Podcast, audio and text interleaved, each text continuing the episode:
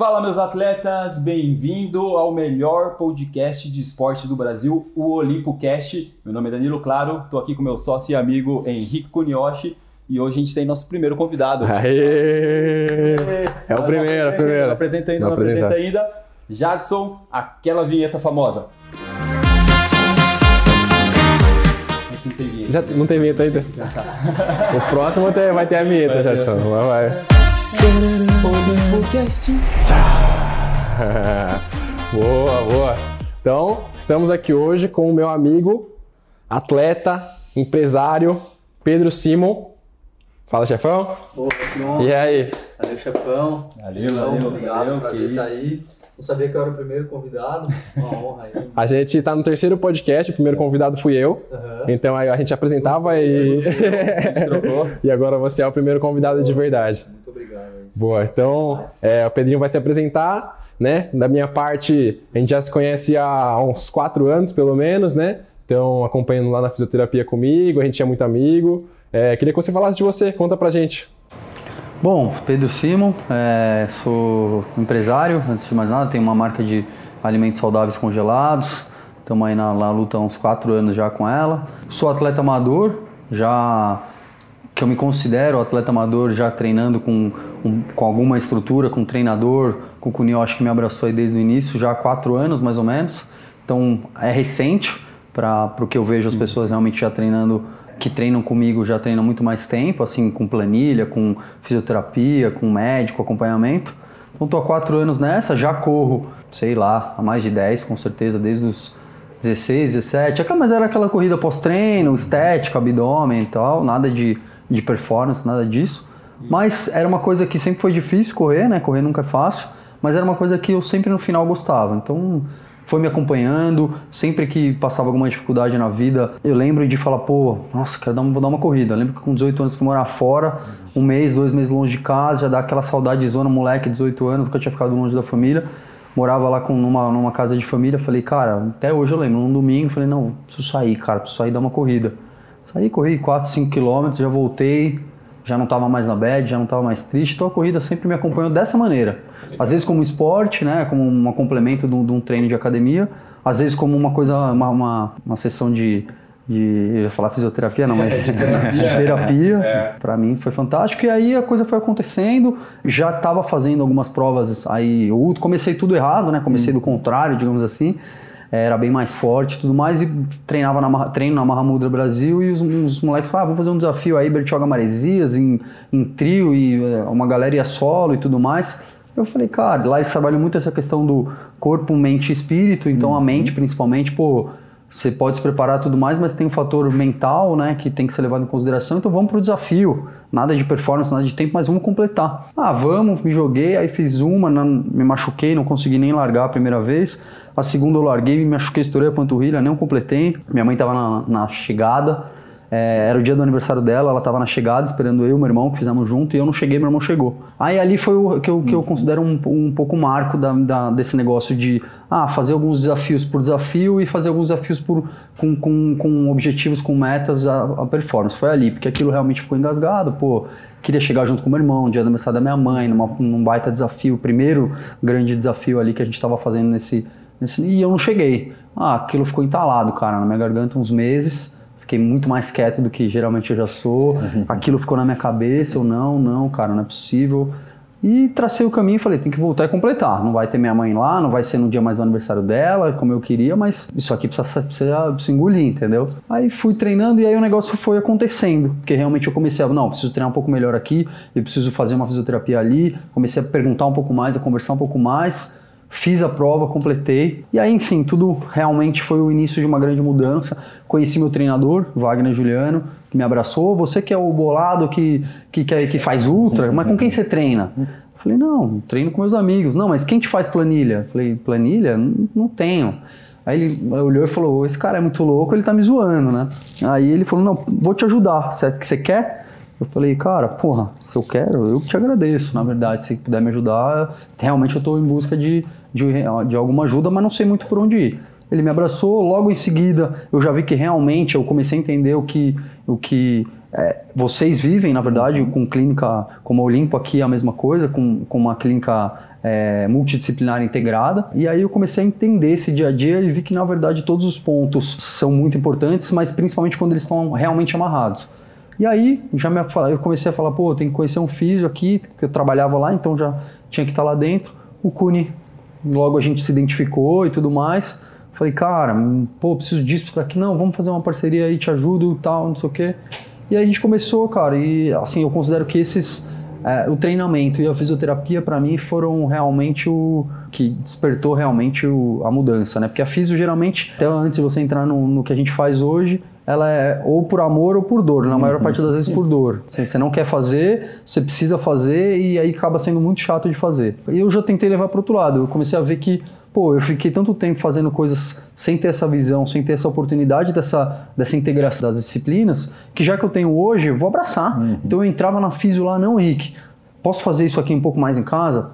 Me dá mais um exercício. E o Cunha é mais tranquilão tal. Né? E eu, não, eu quero fazer mais, e não dá fazer isso aqui, não. Calma, vai lá, vai lá. Enfim, e aí resumindo, cara, é, eles, né, me despertaram esses desafios que eu já tinha vontade de fazer, umas coisas um pouco fora da caixa. Quero fazer, sempre quis fazer as coisas tradicionais, as provas de corrida tradicionais, algumas outras provas é, de triatlo, mas também, cara, desafio.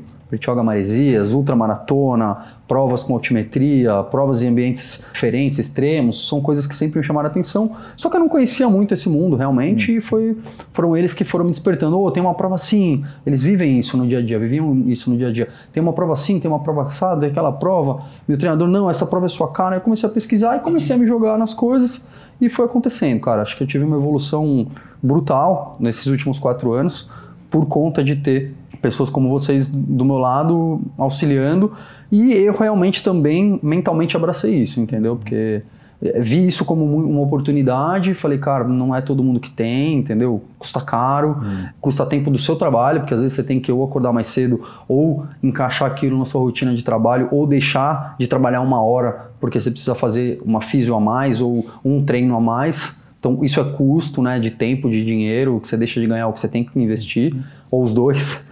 Então, realmente, eu falei, cara, vamos abraçar. Então, minha vida mudou muito, assim, de 4, 5 anos para cá, deixei praticamente de sair com, com meus amigos em festa, óbvio, tenho uma vida social super bacana, mas é uma outro, um outro tipo de vida que eu tive durante muitos anos, inclusive. Então, e não, não senti falta nenhuma, porque na verdade fiz gr grandes e novos amigos nesse outro mundo. Cara, sim, para mim aquilo, aquilo foi muito bacana, faz parte da minha história, mas não faz mais sentido para mim. O meu dia a dia hoje de trabalho, de treino e, de tudo hoje realmente é fantástico, não abre mão de nada. Boa. Isso é um pouquinho da, da, da, minha história que vai ter que resumir aí. Né? Não, mal, falei não, que ele falava bem, né? Não, que isso. Não tinha dúvida que esse podcast ia longe. A gente vai dividir em três ou quatro. É, bom que você vai fazer um documentário. Bom que é um convidado dividindo em três semanas. Vai ter no mínimo uns seis podcasts é. para falar. Não, Boa. Eu já, já soltei um pouco, você mais Vamos lá.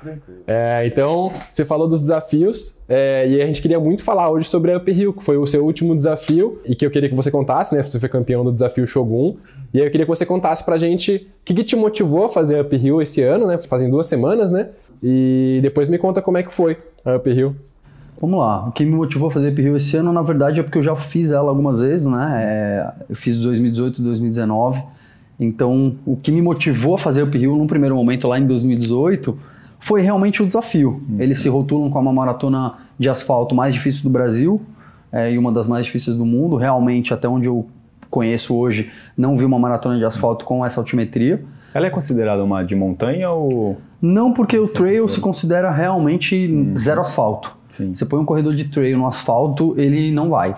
É outro tênis é outro mindset. Sim, sim. Ele não gosta de correr no asfalto, ele tem realmente uma aversão ao asfalto. A grande, né, no geral, uhum. óbvio que tem atletas aí overall, que a gente chama, que correm. Eu, eu me considero um atleta assim, eu gosto de correr 5K, 10K, 21K, ultramaratona, subterra. Eu gosto de correr. Gosto de correr. Exato, em geral eu gosto de correr. Claro que tem umas que eu prefiro mais ou menos, mas não tem isso. Mas tem caras do trail, eles não fazem prova. Às vezes eles fazem uma maratona para ter um índice. Uhum. Porque eles realmente precisam disso para algumas provas, até de trail, para inscrição e tudo mais. E se testar também, né? Mas no geral é isso, não consideram trail. É zero, realmente é zero, zero terra. Não tem terra do começo ao fim na maratona, nem nos 25, uhum. que o Danilão já fez também. Então realmente é uma maratona de asfalto. Ela tem nos 25.400 de altimetria acumulado e na maratona 1.600 acumulado sendo que os últimos 12 ou 14K sobem 900 e quase mil metros. Caramba, puxado, hein? É, realmente é bem, bem puxado. Então o que me motivou na época foi exatamente uhum. esse desafio, ponto, sabe? Porque chegando lá e quando eu fui, e aí tem toda uma história mística da prova, né? Que eles eles têm o desafio o Samurai, esse ano colocaram o desafio Shogun. Se você completa o 25 ou 42, eles te chamam de ninja, né? Que, que é, então tem toda uma, uma, mística, antes da prova tem toda uma apresentação é, de tambores que é meu, fantástico, assim, de assistir e de ver, você realmente entra numa, numa vibe um pouco diferente das provas tradicionais, mas principalmente o que me chamou a atenção foi correr com altimetria, que era uma coisa que eu sempre corri em subida, da onde eu venho, do interior lá, eu sempre treinei rolling hills, então nunca treinei muito no plano. Para mim não era uma coisa que assustava muito, fiz algumas provas de trail, eu gosto muito também, então não, não me assustou.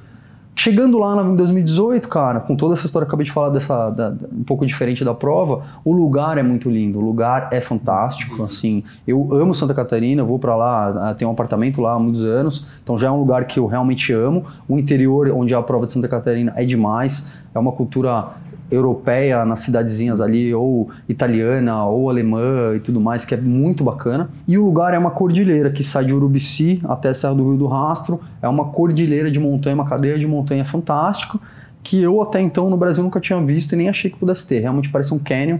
Ela vem aqui do lado direito bem grande, muitos quilômetros, 70 quilômetros. E aqui, quando você chega na Serra do Rio do Rastro, tem uma outra cordilheira gigante por aqui. E a serra, né, os últimos 8 quilômetros, é num paredão reto.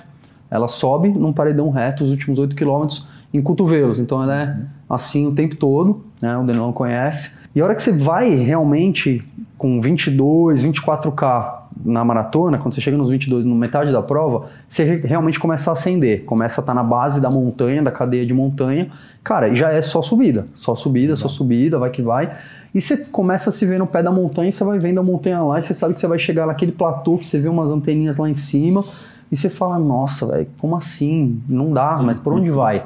E a hora que você chega realmente faltando 8K, ela, você vai entrando na, na, na, cadeia de montanha, então você não vê a serra no primeiro momento, com faltando 10K, 2, 2K antes de chegar na serra mesmo, né? Você vê a serra.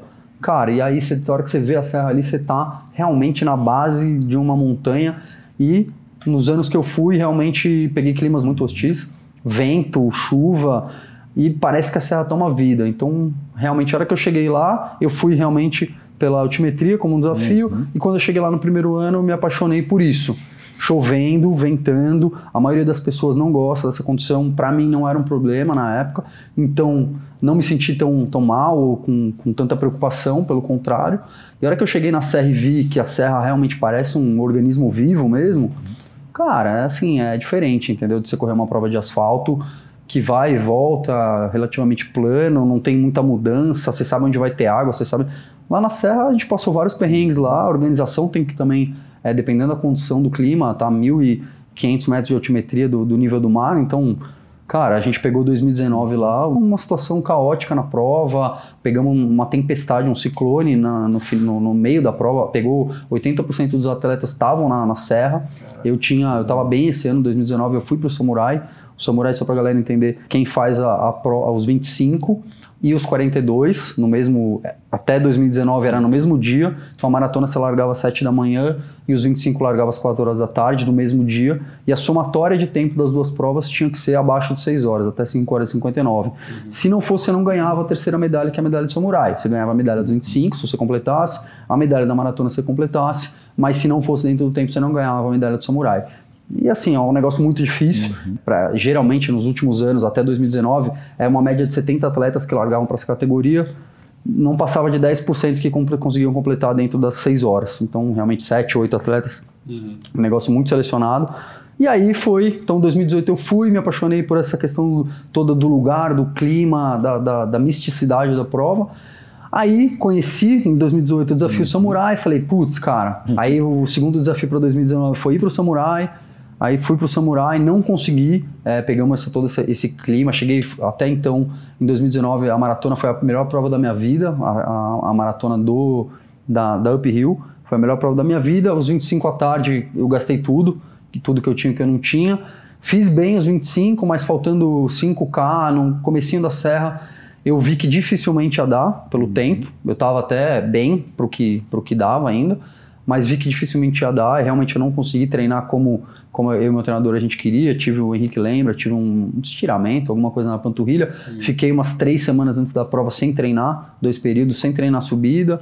Então realmente faltou um pouco. Eu estava bem fisicamente, mas o cardio realmente não, não conseguia passar daquilo. Eu vi que não ia dar, faltando 4K, eu vi que não ia dar mesmo. Comecei a andar, comecei a ajudar a galera e tudo mais ali, já estava tudo escuro, neblina, porque já era à noite. E falei, tenho que voltar uma terceira vez para conseguir o samurai. E aí foi onde a gente entrou em pandemia e tudo, que na verdade para mim foi ótimo no geral, porque quando eu conheci o Henrique e o Wagner e comecei a treinar nisso, eu, os caras e eu também, a gente pirou tanto que eu fazia de uma a duas provas por mês. Não eram provas alvos, na grande, grande parte delas não eram alvo, eram provas treino, mas eu também não tinha muita experiência nesse, nessa pegada, então meu treinador falava, vai para vai rodar. Uma eu ia para rodar, duas eu ia lá e forçava. Pagava o preço nos treinos, pagava o preço na fisioterapia. o Henrique sabe muito bem. Então, assim, isso hoje eu entendo. Na época eu ouvia falar, eles me falavam, mas eu não entendia que atrapalham o ciclo de treinamento, né? Eu nunca, como atleta, nunca tinha feito uma base de treinamento de verdade. Foi assim, ah, então peguei, eles me pegaram lá, não, então vem, adapta aqui, faz isso, vamos. E fui. E a, a pandemia, pelo lado, né, não é o lado bom da pandemia, mas uhum. eu tinha que tirar alguma coisa boa disso. Consegui fazer uns treinos isolados em casa e, e consegui realmente fazer uma base de treinamento que eu nunca consegui, nunca conseguia ter tido feito. E foi onde eu realmente eu evolui muito, porque aí foi fazer uma base bem feita. Eu não consegui treinar muito fortalecimento como eu treinava antes, que eu treinava muito fortalecimento, até um pouco de até um pouco mais do que eu deveria treinar.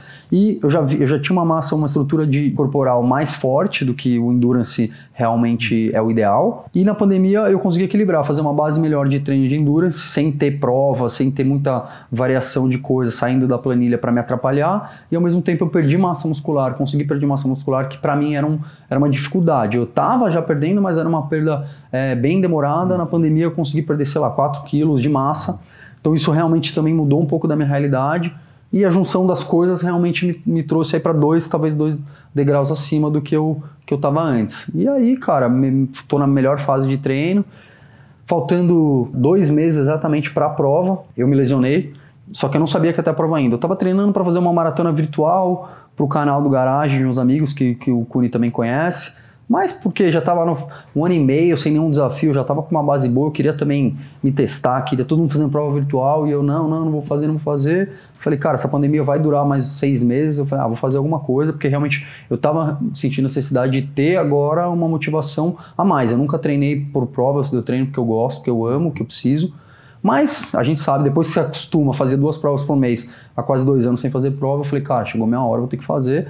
Aí comecei a treinar para essa maratona, umas três semanas, quatro semanas, de cinco semanas de treino, eu me lesionei, tinha uma lesãozinha chata. E aí entrei, fiquei só, só pedalando, a, a bike conseguiu, me salvou muito, cabeça e, e o endurance também.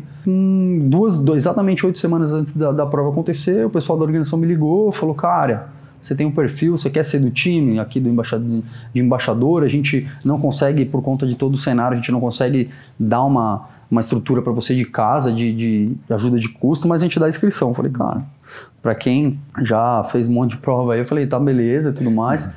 Quero uma inscrição para minha namorada que ela vai comigo me apoiar, vai ser a primeira prova de corrida dela e tudo mais.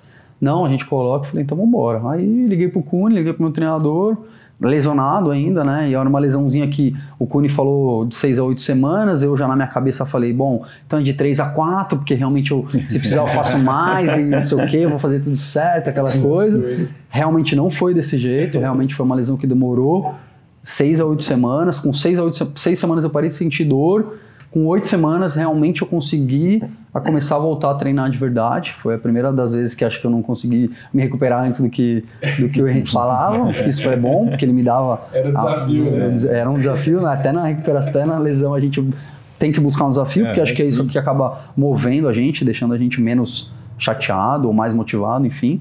E aí fomos, cara, deu muito certo. É, meu treinador dessa vez fez um, uma preparação um pouco diferente, com menos subida, mais velocidade, um volume assim razoável também. Realmente o melhor até hoje de performance, falando de performance mesmo, foi o melhor final de semana de prova da minha vida até hoje. fantástico. Estou muito feliz, muito feliz mesmo. Não esperava realmente que. Achava que esse ano ia sair o Samurai, estava muito bem treinado. Legal, legal. Eu fiquei é, curioso para saber como é que foi a sua rotina de treino, porque é uma prova que tem muita altimetria, né? E como é que foi essa sua rotina de treinamento? E quando você precisou treinar altimetria, onde que você foi? E como é que foi? Basicamente a gente fez um pouco diferente, como eu falei agora. Eu estava treinando para o triatlon, aí eu vou fazer algumas provas de triatlon, então a bike já está inserida no meu treinamento há uns três anos, porque ultramaratona, para conseguir completar um volume, a gente colocava a bike, mas eu treinava de uma, duas vezes por semana, sem muita pretensão há um ano e meio, realmente, desde que, um pouco antes de começar a pandemia, eu comprei uma bike de triatlon e me apaixonei realmente pela bike. Treino, tô treinando muita bike. Aí faltando, dos dois meses que eu comecei a treinar para a prova, faltando um mês, a gente tirou realmente a bike. E aí ficou com treino, com corrida cinco a seis vezes por semana, praticamente. Eu tinha um descanso, é, de um a dois descansos na semana. Geralmente era um, só na semana final que foram dois. E aí eram, cara, treinos de muita qualidade, então quarta é, tiro, segunda fartlek, quarta tiro, quinta rodagem, sexta rodagem, sábado e domingo longo. Aí, como a prova mudou a dinâmica, né? Que eu falei que até 2019 as 25 e 42 eram no mesmo dia, por conta da pandemia, esse ano eles colocaram 25 no sábado, 42 no domingo. O que teoricamente, para quem vai fazer o samurai, é mais fácil, porque você tem uma janela de descanso maior. É, eu queria ainda fazer como eu venho da época antiga da Uphill, eu queria ainda fazer no mesmo dia, porque eu já tinha feito e tudo mais, mas não é algo que a gente pudesse fazer nada, então eu falei, beleza. E com isso o Wagner adaptou o treinamento para isso também, então ele colocou longo no, o primeiro longo no sábado, o segundo no domingo. A, a dinâmica dos longos, que é interessante falar, que é o, vamos dizer, o principal de tudo, era o primeiro longo de sexta ou de sábado é de velocidade, muita, de, de muita qualidade. Então, é, de 15 a 25 quilômetros, de 15 a 24 quilômetros, com geralmente uma série no meio, com um tempo run, com um intervalado bacana. Era um treino um pouco mais rápido, um Z3, vamos chamar assim. Uhum. E no sábado, no domingo, segundo longo, com 28 a 34K, é, Z2, basicamente isso. Isso foi durante 5, 6 semanas, sem subida, praticamente sem subida. E aí, faltando três semanas para a prova, eu já venho na galera que ia fazer a prova comigo, treinando subida, isso, Romeiros, não sei o quê. Uhum. E eu falando, sabendo que mesmo aqui em São Paulo não tem muito lugar para treinar uma altimetria que chegue perto da de lá, tirando o Pico do Jaraguá, que você tem que subir, descer várias vezes, mas é um lugar que a gente consegue treinar. Romeiros, pelo Rolling Hills, é bacana, ajuda muito melhor que treinar no plano, sim, mas não consegue simular a altimetria que a gente vai ter lá. E aí dei um toque no meu treinador, não, né, porque realmente ele tinha proposto fazer um treinamento um pouco diferente, com menos subida, mais especificidade, e eu falei, vamos embora, você manda, eu obedeço e, e pau na máquina. É, mas eu falei, bom, em algum momento vai ter uma subida, faltam três semanas. Eu falei, e aí, coach, vai ter ou não vai? Até porque não é nem, nem, muito menos duvidando dele, pelo contrário, zero isso. Mas são treinos que você precisa se programar. São treinos que geralmente não são perto de São Paulo. Você tem sua vida normal, com sua namorada, com sua família, tem compromisso, tem que saber, pô, se eu tenho que ir até é, Belo Horizonte, por exemplo, que é um lugar, Minas, que é um lugar que tem muita montanha para treinar. É, às vezes dá, às vezes com o tempo, sabendo qual é o seu treino, você consegue se programar para ir para própria Santa Catarina, que eu já fui em, nas outras edições, eu consegui ir treinar lá algumas vezes. Então, comecei, perguntei para saber e, e, me programar. E ele falou: não, então, faltando duas, duas últimas semanas você vai. Um quero que você faça um Romeiros e um procura uma serra melhor. Aí a Carol, minha namorada, é de BH, é mineira. A gente estava em BH na semana que, que exatamente que ele falou isso que era por isso que eu estava falando com ele, porque eu já ia estar em BH e eu queria aproveitar, porque eu sei que lá tem muita coisa, não conheço muito, mas ela sabia. Cara, dito e feito, ela me levou para um, uma serra que chama Serra do Rola Moça. É um lugar super famoso em BH. A galera de mountain bike, de speed, de corrida, treina muito lá. Fantástico, maravilhoso. E realmente ela me levou num, num, num trecho de quase 10 quilômetros que com uma serra que se, realmente simula muito próximo ao que a gente tem na uphill dos últimos quilômetros lá. É uma serra menor que a uphill, hum. mas bem íngreme, com cotovelos. Então ali foi o treino. Isso faltavam três semanas para a prova quando rolou esse treino. Aí esse treino me colocou realmente com confiante, porque como foi uma parte diferente do treinamento que eu já fui feito dois anos, eu não tinha muita referência. Né? Se você faz o mesmo treinamento que você fez nos últimos anos, você sabe, pô, esse treino aqui eu fiz há dois anos atrás, então tô melhor, tô, tô pior e tal. Tava rápido, muito rápido, melhor fase de, de performance, de, de, de, estímulo que eu tô da minha vida, mas é diferente, né, cara? Subida, o que a gente pega uhum. de subida na pista é completamente diferente de tudo, e você quer ter uma, uma noção. E lá realmente eu tive uma noção que realmente aquele treino me deu muita confiança. Eu tinha feito um treino em Romeiros antes, 30k em Romeiros, fomos para BH, fiz esse treino lá e eu e realmente eu vi que eu tava preparado. Assim, o melhor jeito que eu podia estar, tá, eu tava. Voltamos para São Paulo, fiz mais um final de semana em Romeiros, com um treino de 34K lá também. Posto, tira saia posto, com um pouco diferente do, do primeiro que eu tinha feito lá em Romeiros. Com, acumulou mil metros, mil e cem metros, então chegou perto do que a gente tem na Uphill. Foi um baita treino, assim, fantástico. Meu treinador falou, cara, batimento show. Nos, nesses três últimos treinos que eu fiz subida, meu batimento estava muito bacana, coisa que eu não treinava muito com essa referência antigamente. Meu treinador estava muito feliz, consequentemente eu falei, vambora, estamos felizes. Então foi uma preparação diante de tudo, né? Saindo de uma lesão, essa lesão e alguns outros fatores pessoais que, que eu passei esses últimos meses é, me deixaram realmente totalmente fora do, do, do, mindset que geralmente eu tinha. Eu, a Carol, minha namorada, me ajudou muito nessa parte. Foi ela que realmente me segurou ali, porque tinham meses aí, logo que eu me lesionei, até um pouco antes, eu perdi um grande amigo de infância num acidente. Aquilo me tirou é, totalmente o estímulo por um tempo de trabalhar, de treinar a bike me ajudou muito, aí veio a lesão, foi uma coisa em cima da outra. Então foi assim, uma preparação conturbada perto do que geralmente eu tenho, porque eu sou um cara bem focado no treino, consigo é, deixar as coisas de lado. Essa, dessa vez passei uma pandemia aí, como todo mundo teve vários problemas, eu, graças a Deus, em um ano e meio de pandemia, consegui mentalmente ficar bem, lidar com todas as adversidades que a gente teve que, que lidar e se adaptar, principalmente. Uhum. Faltando é, três meses aí, quatro meses é, realmente todo, todo esse cenário me desestabilizou bastante, mas aí com a ajuda de todo mundo, principalmente da, da Carol e da minha família, eu consegui, nos trancos e barrancos, me manter treinando, não perder os treinos principais. Perdi alguns treinos na semana, realmente não tinha vontade e tudo mais, mas os longos principais eu consegui fazer todos muito bem. E aí, com esse treino do, em BH e, e, os dois de Romeiros, que foram os dois, os três treinos de, de subida com altimetria que eu tive, é, me senti muito bem. Aí entrou um polimento, esse ano o Wagner me deu duas semanas de polimento, as duas semanas finais. Eu já nem lembrava mais como era o polimento. Achei até que era demais. Então, a primeira semana do polimento eu sofri bastante, que, eu, o Henrique sabe. Cara, pouco volume, treinos fáceis, de baixa intensidade até, uma intensidade moderada, mas perto do que eu tinha. Nossa, fazia um regenerativo todo doído. Henrique, velho, tô mal, não, vem aqui e tal. Soltava, fazia um treino no dia seguinte, nossa, tô mal já de novo. Parece que a físio me salvou um dia, que geralmente demorava dois, três para dar aquela embolada. Já no dia seguinte embolava. Aí na segunda semana do polimento, comecei a melhorar muito, comendo pra caramba. Já né? foi, foi legal relembrar o polimento aí. Nossa, um apetite fantástico, um sono. Dava 8 horas da noite eu já queria deitar e tudo mais, cansado, com treinos bem mais curtos, né? É. Tudo, que eu não, tudo que eu suportei de volume na, nesse treinamento todo, o polimento dessa vez me, me, me judiou. E aí fomos pra prova, cara. Fomos pra prova, assim, feliz de estar podendo largar, principalmente numa prova, querendo o samurai, mas também, assim, é, com expectativa, óbvio, não vou falar que não, mas pé no chão. Pé no chão, a gente estava dois, quase dois anos sem prova, é, com uma logística de prova um pouco diferente, né, um pouco mais fácil, mas com um monte de coisa, máscara, distanciamento ali, é, com horários, com regras muito. As pessoas que te acompanhavam não podiam ficar tão próximas e tudo mais. Mas assim, achei muito parecido do que a gente estava acostumado normalmente.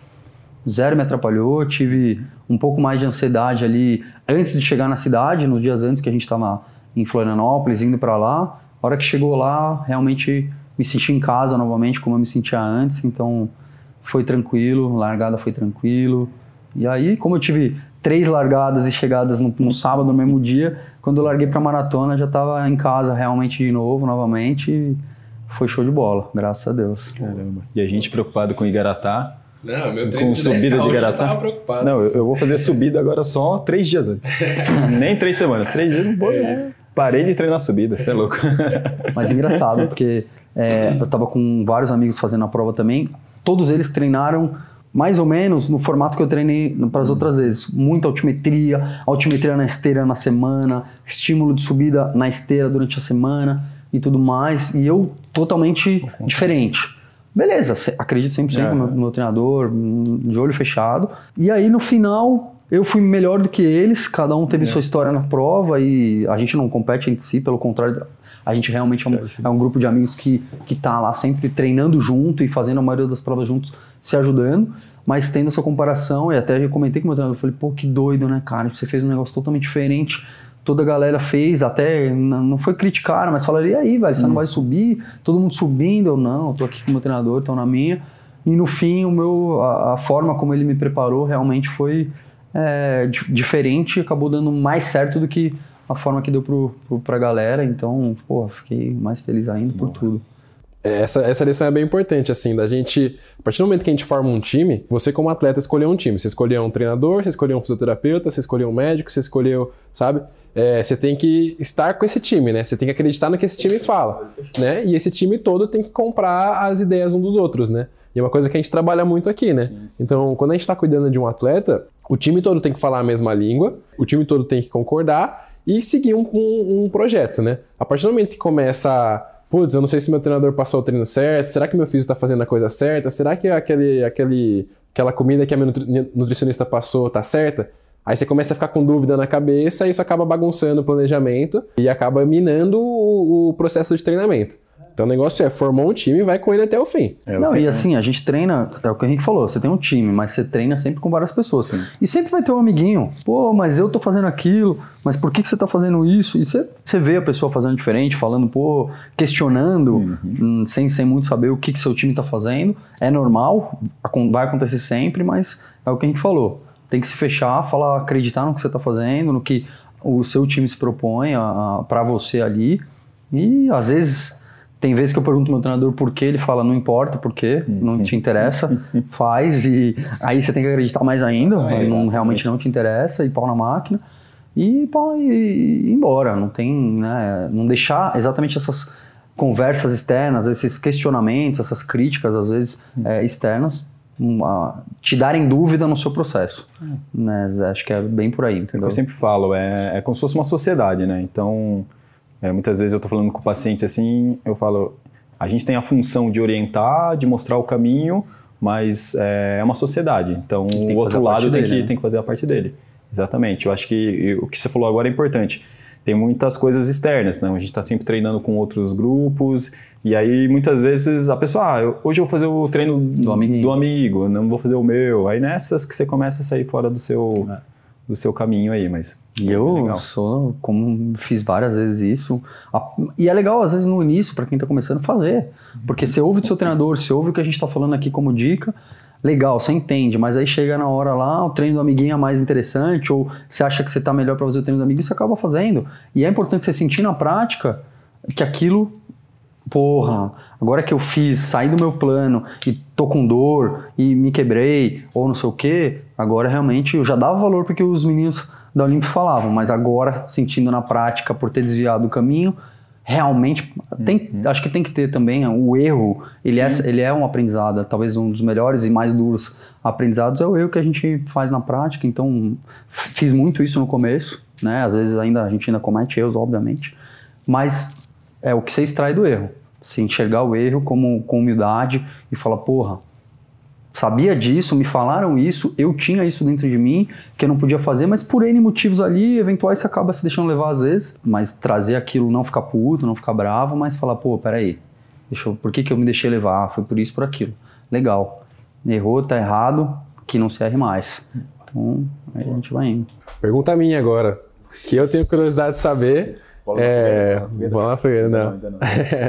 a gente falou muito da preparação física e se é uma máquina fisicamente falando, forte, consegue desenvolver velocidade bem. É, mas uma coisa que me impressiona muito em relação aos seus treinamentos e às suas provas é a parte mental. Eu acho que você é muito forte mentalmente. Eu já acompanhei provas suas em que a parte física estava totalmente atrapalhada, né? O caso da 28 Praias, que você estava com cãibra desde o quilômetro 8 e, puta, você terminou a prova bem.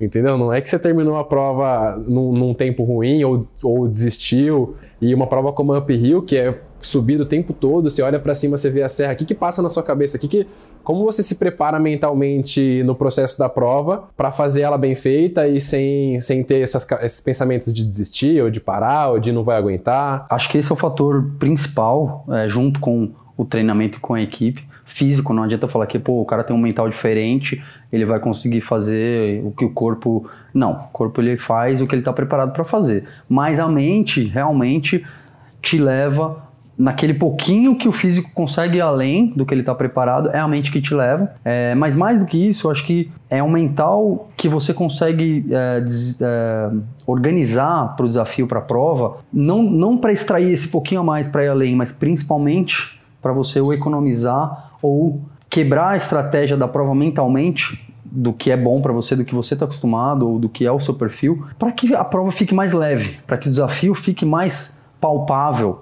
menos bizarro, menos maluco, porque as provas que eu já fiz realmente são provas é, algumas delas muito fora do, do, tradicional, muito extremas em alguns momentos. E esse é o ponto principal. Acho que cada um tem o seu jeito. Eu vou desenvolvendo, eu, o que eu tento fazer é quebrar a prova em algumas partes, ou em quilômetros, ou em horas, mas quebrar e falar, bom, é uma prova de, por exemplo, Up Hill. Era uma prova que eu tinha na maratona, por exemplo, na, nos dois dias, tinham quatro provas eu pensei, cara, nos 25 eu tenho que forçar um pouco, porque é uma prova mais curta, é pro samurai eu preciso juntar os dois tempos, eu tenho que chinelar um pouco nos 25, mas não posso errar muito, porque tem mais três provas e a maratona ainda. Os 5 eu vou de boa, que acabou não indo tão de boa, mas o plano é de boa. Os 10 eu vou com a Carol, com a minha namorada, primeira prova dela de corrida oficial, então vou realmente puxar ela, acompanhar ela o tempo todo. Então aquilo já me segurou. E a maratona eu vou ter que pro que eu tiver, porque pro que tiver sobrado, eu vou ter que ir. E assim foi, cara. Mas aí tem a outra quebrada mental da prova. Então, como é os 25? Pô, eu geralmente gosto das provas de, de altimetria pegar o plano, realmente o plano altimétrico da prova e desenvolver, entender quais são as minhas qualidades melhores. Pô, eu, eu sou forte na subida, eu consigo desenvolver um plano rápido, mas eu não preciso me matar. E eu sou mais forte muscularmente, então eu tenho que tomar cuidado com descida. Por mais técnica que eu tenha que desenvolver na descida,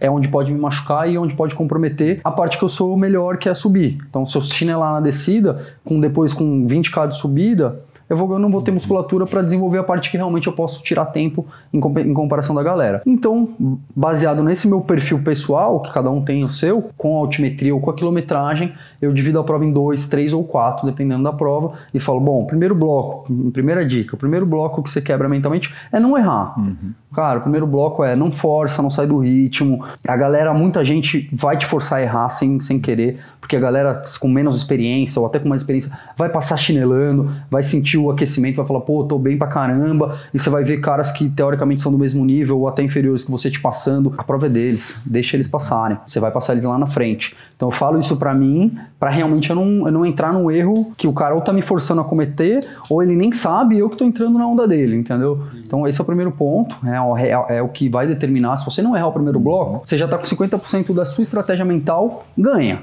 Uhum. Porque você não queimou óleo com o motor frio. Aí o segundo bloco, dependendo da prova, é aquele bloco onde você não pode errar nem para menos, mas também não pode errar para mais. E o terceiro, geralmente, eu, eu jogo para Deus mesmo. Falo, é aqui que tem que, aqui que tem que deixar tudo mesmo.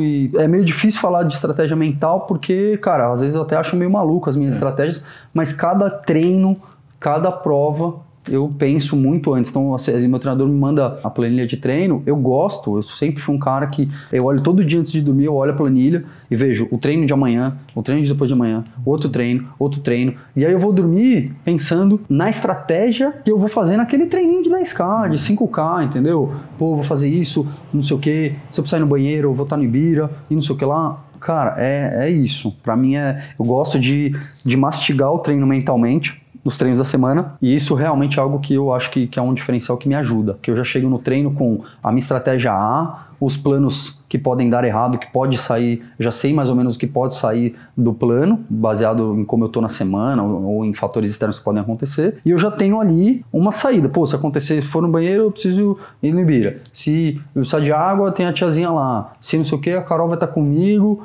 ela me ajuda, eu entro no carro e se eu quebrar. Então, quando sai do plano, acho que esse é um ponto muito legal de falar, que eu vejo muito, muita gente que faz um treinamento um pouco mais tradicional ou que vem num treinamento mais de base, por exemplo, de, de, de, asfalto, de plano, muito de relógio, muito de números, que é muito legal, mas quem começa muito com isso e menos com a percepção do próprio corpo, do, do próprio entendimento, às vezes está tão focado no que ela determinou como um único plano, como plano ideal, que a hora que sai do plano ideal, por, ou por conta do corpo dela, ou por fatores externos, por ele não ter mastigado muito mentalmente o que pode acontecer e como você pode reagir a essas coisas que você não gostaria que acontecessem, mas que podem acontecer, e você não tem planos para isso, mentalmente falando, quebrei. Ah, pô, faltou água, eu achei que a água era no 4K, agora era no 6K. Pô, 2K, você não aguenta correr sem água? Se mentalmente você não, não passou isso no treino, não pensou e falou, pô, é 2K, tem que aguentar. Mentalmente você vai quebrar. E na verdade você não quebrou, seu corpo ele vai aguentar. 2, 3K ali sem água, ou precisou no banheiro, tem que parar na prova. Cara, eu precisei ir no banheiro no uphill. Na, na, maratona, com 22K, com 18K, eu falei, vou ter que ir no banheiro. Já, eu pensei, tinha dois planos. Ou a Carol passa de carro e joga o papel higiênico que eu sei que tem no carro lá e eu dou um jeito, ou eu tenho que chegar no 22 que eu sabia, porque eu tinha estudado a prova, que tinha um, um special point com banheiro. Uhum. Então eu negociei comigo, falei, o que vier primeiro, se a Carol passar de carro, ela joga o papel higiênico, ou senão eu vou ter que segurar até o 22. Não tem outro jeito. Não vou. Ah, se você não, não tem essa percepção no treinamento, podia acontecer, pô, putz, né, para, diminui drasticamente o ritmo, para para ir no banheiro sem papel, e aí você dá aquela desculpa para você mesmo que que não vai, não rolou, que o banheiro te tirou da prova, entendeu? Uhum. Eu cheguei no banheiro, fui no banheiro, enquanto estava no banheiro, tomei gel, me hidratei, aproveitei um momento que não estava planejado para também adequar a estratégia. Os caras que estavam na minha frente, que era minha referência de categoria e de, e, e de nível de treinamento, me passaram Usei eles, voltei para correr. Nossa, que não acredito, os caras me passaram, agora tá foda e tudo mais, depois de voltar de um banheiro. Uhum. Usei os caras como referência para me colocar de novo na prova. Coloquei de novo na prova, passei um, consegui chegar no outro que é super forte. Eu falei, bom, se eu chegar nele, eu tento ficar com ele até a prova. Infelizmente ele teve câimbra, um brother, inclusive. Ficou, dei meu último sal para ele, fiquei corri o resto da prova sem sal. Então o mental ele realmente é, é para provas de endurance, cara. Ele tem que ser muito treinado no treinamento no dia a dia. Não adianta você chegar na prova e querer, ah, pô, eu vou hoje pensar numa estratégia mental. Legal, vai te ajudar, mas você tem que fazer isso no dia a dia, no meu ponto de vista, é o que eu faço comigo. Porque ele tem que ser forjado, como treinamento físico ele tem que ser forjado. Não adianta, ah, o Pedro tem um mental diferente. Não, não tem um mental diferente.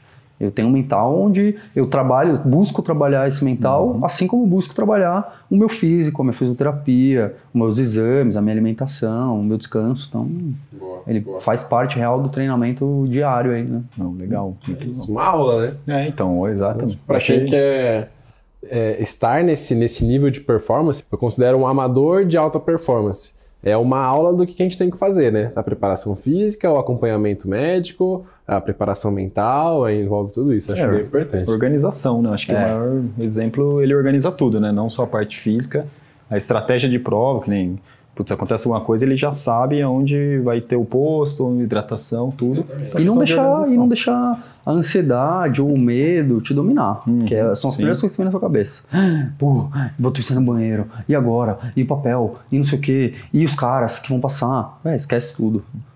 Lida com o que você tem que lidar naquele momento, que é aquele imprevisto, da melhor maneira que você pode lidar que com certeza se você viver aquele agora, naquele momento, o seguinte, vai, o universo vai te colocar de novo no, no, no, na linha e vai te, vai te ajudar, entendeu? Então não tem muito o que pensar, não. Para finalizar, conta pra gente qual que é o seu próximo objetivo, próximo desafio. Cara, o próximo desafio tá um pouco, é, infelizmente ainda não tenho, tenho alguns, mas não tem nada muito concreto, porque a gente está vivendo aí uma estabilidade de provas, graças a Deus tive a oportunidade, as provas estão voltando, o Rio, várias outras estão acontecendo no Brasil, principalmente no mundo, mas no Brasil o cenário ainda é um pouco incerto, instável. Estou inscrito para o Iron, para o Ironman Full, estou inscrito para o meio, para o 70.3 de Floripa, ia acontecer agora, é, em novembro, já foi cancelado, jogaram para o ano que vem. Estou inscrito no, no EV, num simulado de que, que, seria, que vai ser, porque eu acho que esse vai rolar. Acho que esse é meu próximo objetivo, sendo, sendo direto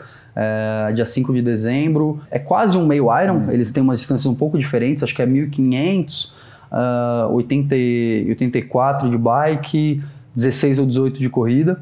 Então é quase um meio Iron ali na Estrada Velha. Estou inscrito na Maratona Internacional de Porto Alegre, Maratona Internacional de Floripa, no meio e no full de Floripa. Mas basicamente acho que o próximo desafio é esse. Hum.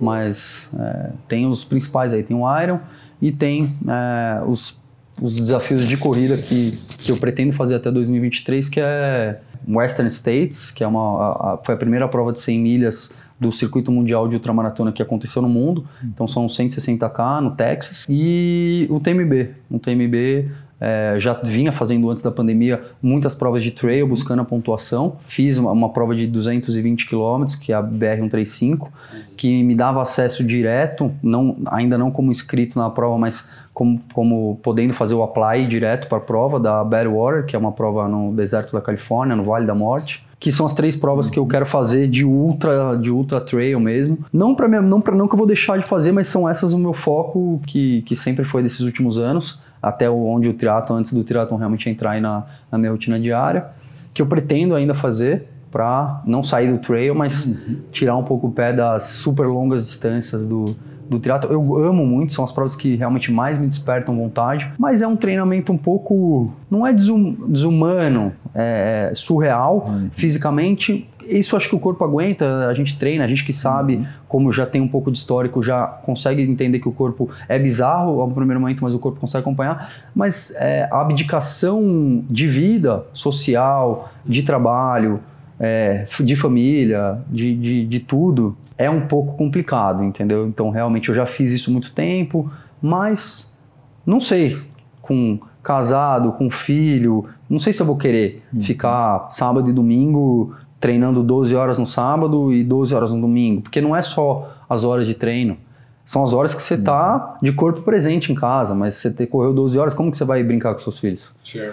Beleza, né? o cara até tenta, até consegue, mas será que isso vai ser um tempo de qualidade que realmente eu vou estar tá passando? Será que fazer viagens, pô, não, enfim, é, é, não, a, a, prova em si chama muita atenção, mas o treinamento para essas provas de ultra longa distância mesmo é uma coisa que eu pretendo fazer é, enquanto novo, hum. porque depois com família, com, com mais idade, o corpo demorando mais a recuperar, não sei se é o que. Mas teoricamente, se você for ver isso na corrida, é o contrário. Os corredores, quando novos, fazem intensidade, curta distância, 5, 10, meia maratona. Chegou na meia idade, 30, 35 anos, você vê os corredores profissionais fazendo o inverso, indo para maratona, ultramaratona, porque o cara já está mentalmente mais condicionado, de tantos anos fazendo prova e treinamento. Fisicamente é menos intensidade, mais volume, então teoricamente na fisiologia acho que encaixa melhor, mas para mim, para isso que eu, tô, eu, eu penso um pouco, eu vejo um pouco diferente na, na minha rotina. Então, é, os próximos objetivos aí é EV, que vai ser, na verdade, minha primeira prova oficial de triatlon. Eu Pô, fiz na pandemia uma provinha de, de, de triatlon indoor, é legal para entender principalmente as transições, mas assim, na rua, largada, buzina, chegada, vai ser a primeira, a Estrada Velha, a gente treina muito lá, então tô, tô muito na expectativa agora. Só preciso começar a nadar.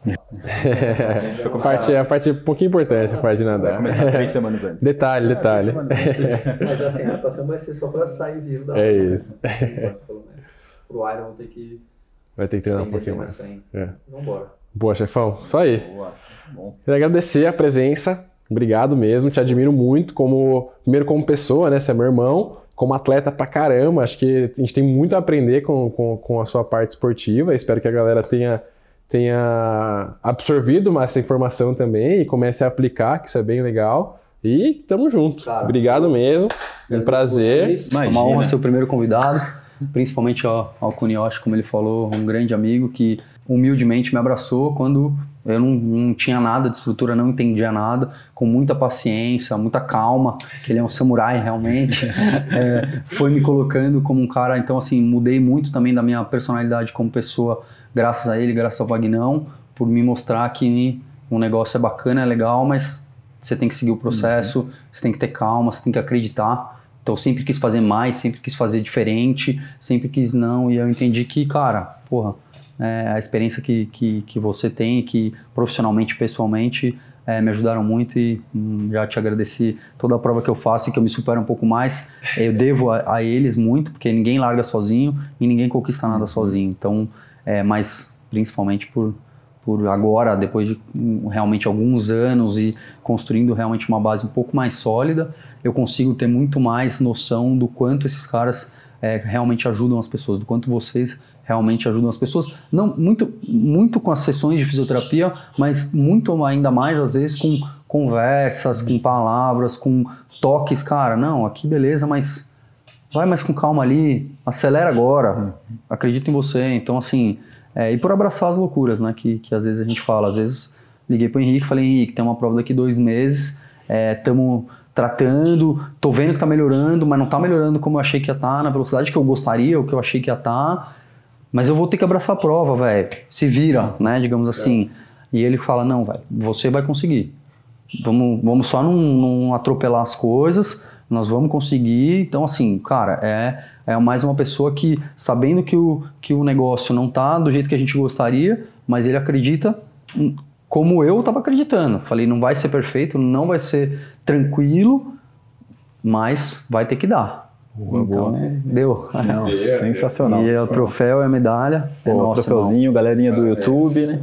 É Muito nosso. bonito, bonito demais. Pedro, só, só tenho a agradecer aí a. Putz, igual o Cuni falou, uma aula hoje. É, gostei Imagina demais que... mesmo, me surpreendi assim que se é, você é nosso primeiro convidado, mas já, já é o melhor podcast do mundo. Esse é o melhor Vamos episódio do mundo. que eu fui o primeiro, que não tem muita referência dos caras foda que vão vir. É, então, você foi bem melhor do que o, o antigo semana, entrevistado aí, que foi o Henrique. não, mas foi mas, sensacional. muito obrigado. Que Parabéns isso, pela clínica. Pô, obrigadão mesmo, bem-vindo. Fiquei, vim essa semana a primeira vez aqui, já me senti em casa. Pô, que bom. Então, Vamos me ver muito por aí ainda. Não, ótimo. Não sei se a galera reparou no nosso cenário novo, né? Semana é, passada os episódios anteriores a gente fez um lugarzinho espremido. Cada dia a gente vai evoluindo, ah. Né, os cara. patrocinadores. Aí né? o Jadson, é. Jadson fica, não, tem que melhorar isso. Não, não, não vamos melhorar. O pessoal já mostra aí a vista, cara. É, pô, você faz aqui é bonita. Vem na vista aí, isso é louco. Solta a vinheta do final aí, Jadson. Jadson, agora é com você.